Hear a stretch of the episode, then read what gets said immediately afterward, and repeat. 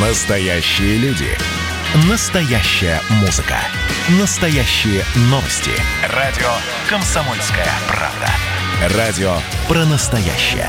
97,2 FM.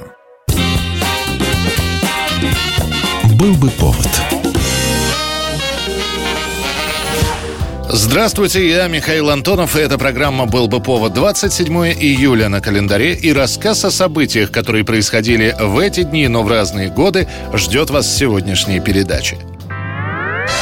1940 год, 27 июля. Посмотрев на мульт персонажей из соседних киностудий, компания Warner Bros. решает показать зрителям своего главного мультипликационного героя. Теперь конкуренцию Микки Маусу из Диснея, Папаю из Paramount и Вуди Вудпекеру из Universal составляет кролик Бакс Банни, который прославится своей коронной фразой «Как дела, док?». What's up, Duck? У Warner Brothers уже был один герой. Это неуклюжий, заикающийся поросенок Порки, который был всем хорош, но, к сожалению, по сравнению с другими мультперсонажами других студий, не конкурентно способен. Решено было найти нового героя, более решительного, ловкого, хитрого. На самом деле на Warner Brothers тогда работали сразу над двумя персонажами. Просто было непонятно, кого предпочтет зритель. Хитрого кролика, который всех обводит вокруг пальца, или тоже хитрую, но недалекую утку по имени Даффи Дак. В итоге Warner Brothers решат оставить и того, и другого. А все эти мультипликационные приключения героев будут объединены под заголовком «Веселые мелодии». 1959 год, 27 июля. Находящийся в Москве с визитом вице-президент США Ричард Никсон во время посещения американской выставки в Москве спорит с Хрущевым. Этот эпизод войдет в историю под названием «Кухонный спор». And so, Moscow bound, he the highest ranking U.S. official to visit the Soviet Union since FDR at Yalta in 1945. Сам диалог Никсона и Хрущева состоялся еще несколько дней назад, но советская и американская пресса рассказывают о нем лишь сейчас. Открытие выставки достижений американской промышленности вызовет в Москве небывалый ажиотаж. Билеты или приглашения на это мероприятие практически не достать, а те, кто попадает на выставку после, рассказывают о холодильниках, телевизорах, машинах, кухонных комбайнах, которые привезли показать советским зрителям американцы. Сразу же после открытия выставку посещает Хрущев. Он внимательно осматривает все технические новинки, пробует пепси-колу. Эти фотографии после компания Pepsi будет использовать в рекламных целях. Осмотрев все это, Хрущев резюмирует. Это всего лишь штучки. От них нет никакой пользы. А с Никсоном Хрущев начинает спорить у стенда, который демонстрирует типичный американский дом. Такое жилье, по словам вице-президента, может позволить себе практически любая работающая американская семья. Хрущев внимательно осматривает дом, дослушивает Никсона, а после не выдерживает и обрушивается на него с критикой. Никит Сергеевич скажет, что сомневается, что простой американский столевар сможет приобрести себе такое жилище. Что сам дом построен всего лишь лет на 20, а после его надо менять. В то время как в СССР строят для себя, детей и внуков. И вообще, сказал Хрущев, дайте нам еще лет семь, и мы не только догоним, но и перегоним Америку. Я, вам, я тоже присоединяюсь к восхищению наших советских инженеров. Что американцы умные люди, мы всегда об этом верили и знали. Ну что, глупые люди не могли бы поднять экономику на такой уровень, которого не достигли. Но мы тоже, знаете, не мух, так сказать, ноздрями бьем. Никсон пытается возражать, но Хрущева было не переубедить. Советский лидер распалялся все больше. Правда, в финале, поняв, что его снимает не только советская пресса, но и иностранцы, Хрущев начнет улыбаться, показывая, что его возмущение носит иронический оттенок. Но мы, когда вас обгоним на разъезде, мы вам приветствие такое любезное скажем.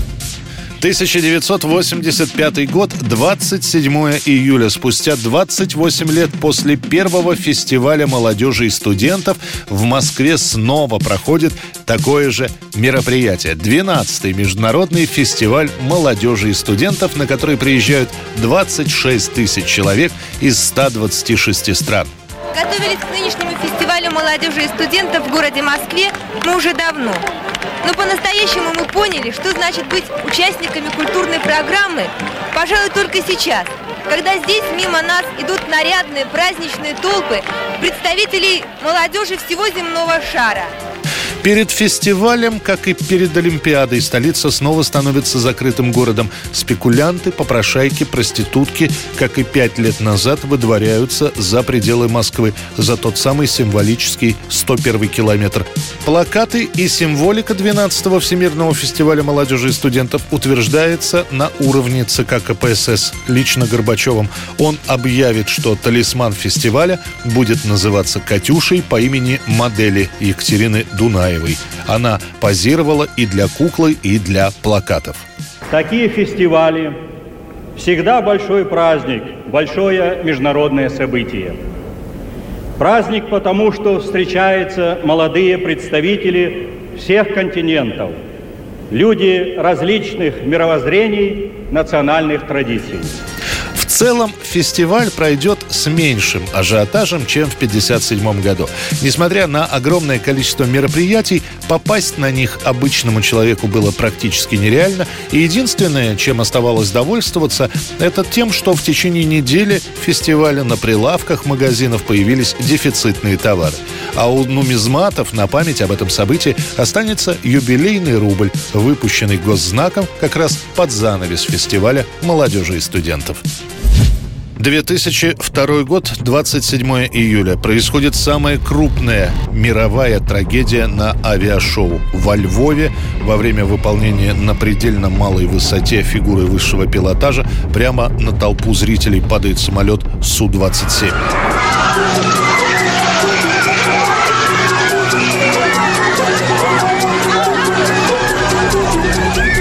Во время выполнения пилотажной фигуры машина цепляет крылом дерево, после этого стремительно потеряв высоту, истребитель касается бетонного полотна, и машину начинает на огромной скорости сносить прямо на ряды собравшихся зрителей. Су-27 еще по инерции заденет другой самолет, а затем, перекувыркнувшись несколько раз, упадет на толпу. Все это произошло как раз в той части аэродрома, где ставили палатки, находилось особенно много зрителей. Момент катапультирования пилотов на этих кадрах не виден. Летчики успеют катапультироваться, а вот зрителям не повезло. Кто-то увидел самолет и успел отскочить в сторону. Других же Су-27 буквально накроет своим весом. Около 500 человек получат тяжелейшие ранения. 77 погибнет, среди них 28 детей. Комиссия, которая будет расследовать это происшествие, напишет в заключительном выводе «Катастрофа произошла из-за отклонения экипажа от полетного задания и из-за ошибки в пилотировании Су-27. Выжившие два пилота пойдут под суд. Командир Су-27 будет приговорен к 14 годам тюрьмы, второй пилот к 8. Еще три человека, ответственные за подготовку самолета, получат 6 лет лишения свободы. Никто из обвиняемых своей вины в трагедии не признает. 27 июля 1996 года. В зарубежных хит-парадах в Европе, Америке и Австралии на первом месте новый альбом группы «Металлика» «Load» нагрузка.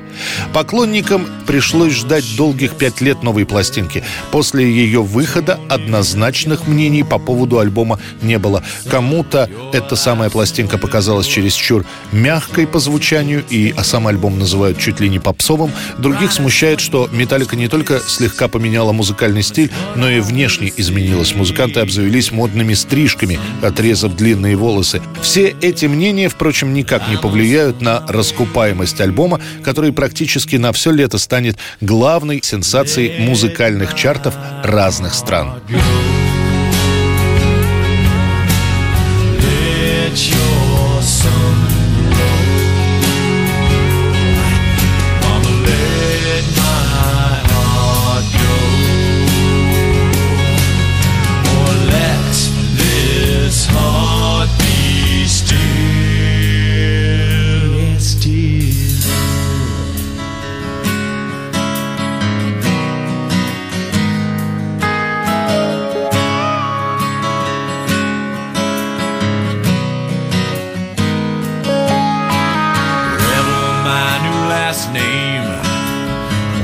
blood in my veins. Apron strings around my neck, the mark that still remains. I left home at an early age of what I heard was wrong. I never asked forgiveness, but what is said is done.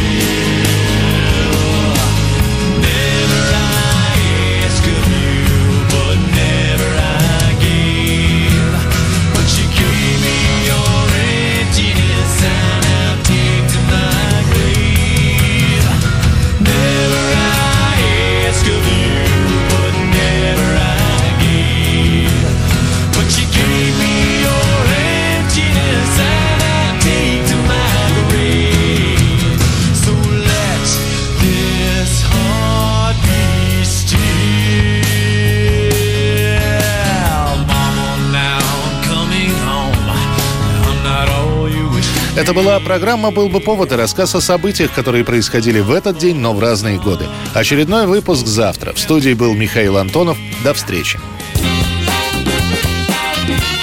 Был бы повод.